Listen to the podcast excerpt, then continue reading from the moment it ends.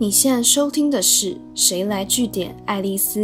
我是爱丽丝。那不知道大家有没有发现，最近新闻上几乎都有报道到，很多学校的毕业典礼陆续在六月的最后几周，一个接一个落幕了。那有人是毕业后踏入社会，成为职场新鲜人；也有人是突然意识到，原来今年已经过了一半，下定决心要转职，给自己一个新的挑战机会。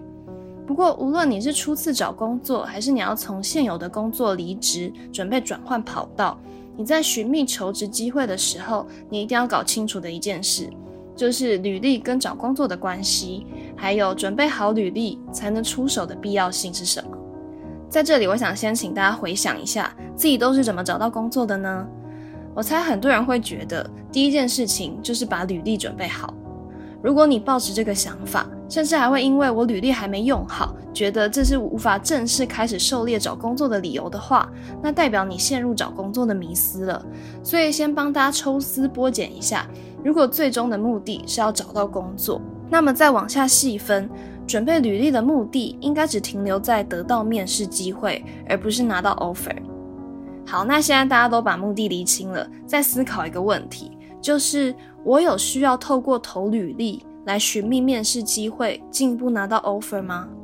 会问大家这个问题的原因是，现在有太多工作是靠人际网络聊出来或互相推荐而接上线的。所以你有没有发现，有些人找到的工作真的很不错，可是明明你有在求职网追踪这些公司，就是从来没有看过他们开缺。这理由很简单，你只要试着把自己的角色从求职者转换成雇主看看。今天一个主管他想要找新人，他想要找一个大将，通常第一步就是公司内部先开缺，看有没有同仁想要转换到不同的职务。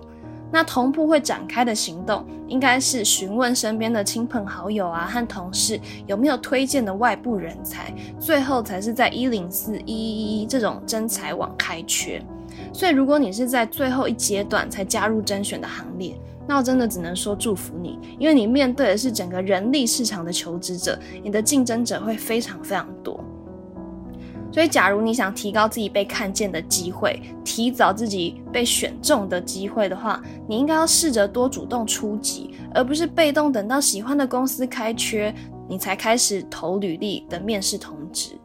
我刚讲到主动出击的意思是。在你稍微动起换工作的念头的时候，其实你就可以慢慢放线，当一个四处搜集情报的柯南。可能是和好朋友闲聊工作的时候打听啊，或是透过在聚会上认识的新朋友。工作上你可能也会跟企业公关互动到，你就闲聊聊一聊他们的产业，聊一聊他们的公司发展。这一来是帮助你判断这些现场资讯跟这些公司所属产业的想象是否一致。它可以省去你跨入一个不熟悉的产业，结果你因为没有做好功课，觉得自己好像误入火坑一样。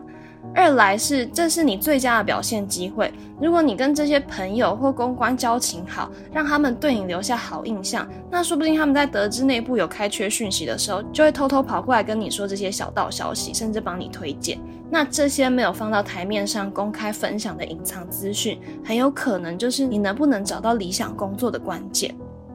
今天的节目就到这边。如果你喜欢今天的内容，记得按下追踪关注我。之后还有更多有趣的观察和新知要跟大家分享哦。谁来据点爱丽丝？我们下次见。